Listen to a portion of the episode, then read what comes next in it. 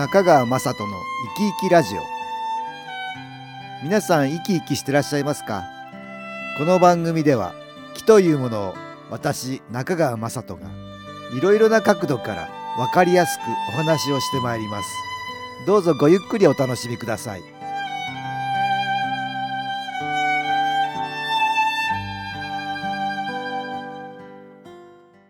皆さんお元気ですか？株式会社 SS の中川雅人です。今日も東京センターの佐久間一子さん本社の松田君と気についてのお話をしたいと思います。お二人ともよろしくお願いします。よろしくお願いします。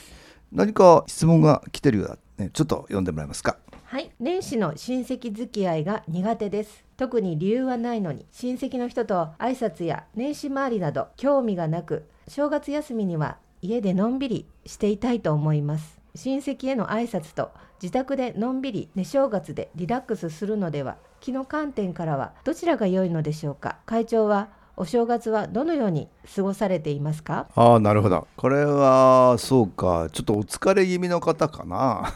ね。私はね正月は家内の実家にまあ毎年行ってんですけどワイワイガヤガヤの方ですね。あいいですね。まあ、久しぶりに、まああそうですね。のご両親に、ねえお会いになって。え。まあいつもそんな風になってますけど。佐久間さんはどうです？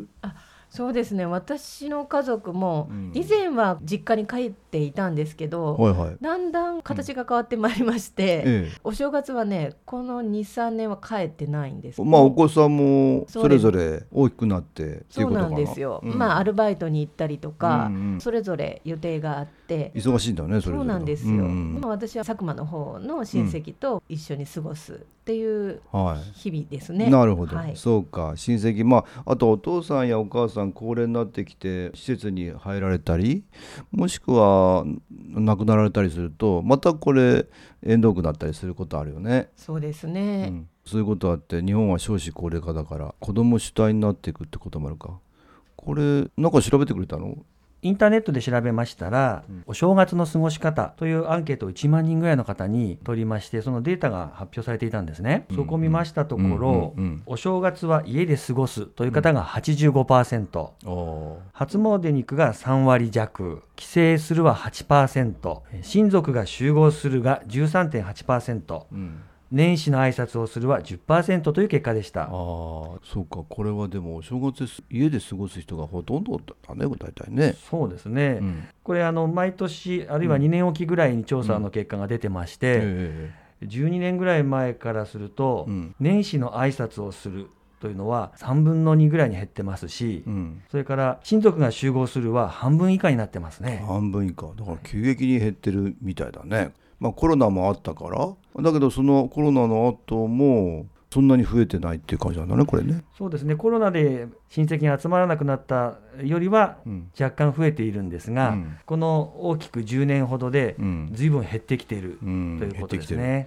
だから若い人ほどあまりご親族には関係ない自分たちのライフスタイルをそのまま楽しみたいっていう人が多いのかな、そのようです。うん。それでまたあのうん。他のネットニュースでうん。見た記事なんですが、中国の方ではですね、えーごく最近18歳以下の若者では親族とどのぐらい頻度で連絡を取るかというアンケートでは頻繁に会うあるいは非常に頻繁という回答はなんと0%だったそうです。ゼロ。おーそうですか。時々が4割ぐらい、うんほとんどないが6割ぐらいという結果だったそうです。もともと中国っていうのはね家族親戚付き合いっていうのがすごく大事にする民族かなと思いますけどね。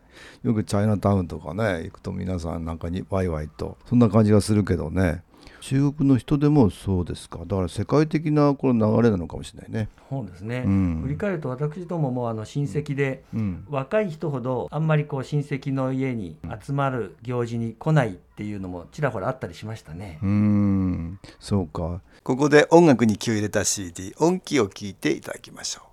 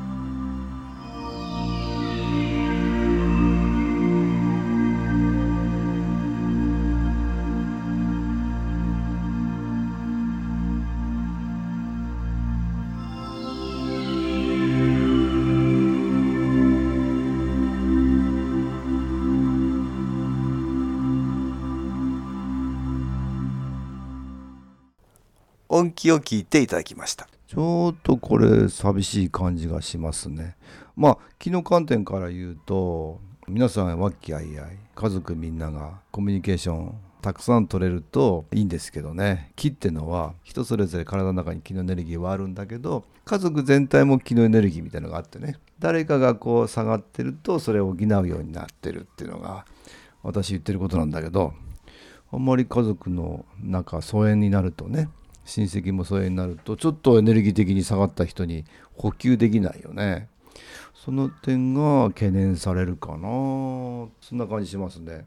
これなんでやっぱり皆さんそれぞれやることは多いのかな？若い人は友達と遊びに行ったり、うん。あるいは家でゲーム三昧とかそんな感じでしょうかね、なるほど、うん。あと、まあ、うん。彼氏彼女ああ、やっぱりこうお付き合いしてる人と一緒に過ごしたいっていうああなるほど、まあ、年年頃。年頃になるうとそういう感じですか、ありますね。ああそうだね。まあ年頃過ぎたらでも親戚付き合いもいいんじゃないかと思うんだけど。そうですか。そうですね。ねあとですねこれはある家族なんですけどえ親戚が皆さん集まると肺元気大会をするんだそうですよ。ええ肺元気のヘッドをね、ええみんなで当て合ってコロコロするみたいな素晴らしいですけどね。いいですよね。ええそれは会員さんですね。会員さんです。ええそれは素晴らしいですよ、うん。皆さん理解があるかな。そうですね。みんな知らないとね肺元気大会できないけど、ええ。これはでも先ほど言った他が他にいい気を与えられる。自分にもたくさん気が入ってくるんだけど、はい。肺元気大会できるとね。自分にもたくさん自分がやってあげてるから気をたくさん自分向けて周りの人にも気がいくっていうわけだからそれ望ましいですけどね。ね。うん。でうん。多分中にはコロコロするのも嫌だって、うん。まあ、断られたなって思う人もいると思うんですけど、はいはい。まあ、それを超えて、うん。どうってこうもう一回チャレンジ、うん。なんていうのしてあげるチあャやっちゃう。レンジも、うん、いいとやってあげちゃうと。あ案外なんか気持ちいいなとか、いいよそこまでしなくてもってなるけどみんながやれればね、うん、でさらにやってもらうとなんとか気持ちいい感じがして、ああいいですね。この前私の兄うん。びっくりしました、で？なんか素直にね、うん。ええあのコロコロしようかって言ったら、うん。横になったんですよ。あそうですか。そう。そしたら足をやっていたら、うんうん。すっごい足軽くなって「お前すごいな」とか言ってくださって。なるほど、う んまあそういうこともありますん。であそうですか。皆さんも、まあそうですね、はい。ぜひ、まあ、もしもねあの親戚ご家族で集まったらキー中継装置コロコロ肺元気のヘッドってやつでねコロコロしてあげられることもできるから、い。ぜひそれやってもらうといいですね、これ体験談がありましたか？読んでもらいます？はい、あの年末年始ではないんですが、家族親戚で交流できてよかったなという体験談、一部を読ませていただきます。法事が実家であり、田舎の今の風潮で親戚一同が集まり独協後、バスに乗り込んで小料理屋に行き食事をしました。遠隔で気を送る新機構をお願いし、そのひらめきを実行した結果、法事前日にはみんなで初めて仏間、客間の大掃除ができてすっきり、天井から壁掛けの裏まで吹きました。疲れ果てて伸びていると兄たちが夕飯は男に任せろとバーベキューをしてくれました。家族っていいものだなと思いました。ご先祖もみんな喜んでいる感じで、何でもない日々の積み重ねが実はとても幸せなのだと思えて自然に感謝、ありがたい体験でした。ああなるほど。これはいいね、えー。素晴らしいですね、皆さんでお掃除ってね。あはいはいはい。えー。だからこれあの遠隔新機構をお願いしたねセンターにこれきっとお願いしてまあ気を送ってくださいみたいなこの日がありますのでみたいなことだったんだろうね。まあそれがこうそうしたのかなそうですね。そして久しぶりに会った親族の、ね、皆さんと交流できた。それがまた感謝できたっていうのがいいお話ですよね。うん、まあこの方は日頃から気をやっておられるからその積み重ねもあるんでしょうけどね家族みんな仲良くなれてるのがとってもいいですね。えーなんとなくご先祖もみんな喜んでる感じでって言ってますけどまあご先祖もね喜ばれてますよ、えーありがたい体験ですねこれはね。となるとやっぱり家で一人でね正月っていう良さもありますが、うんそうじゃない良さっていうのがなんか。そうですね。だからやっぱり日頃のお疲れは早々に取り除いてだんだん余裕が出てくれば皆さんで仲良くっていうこともねありえるかなと思いますよ。今日は年末年始の過ごし方について佐久間さん増田君とお話ししました。どうもありがとうございました。ありがとうございました。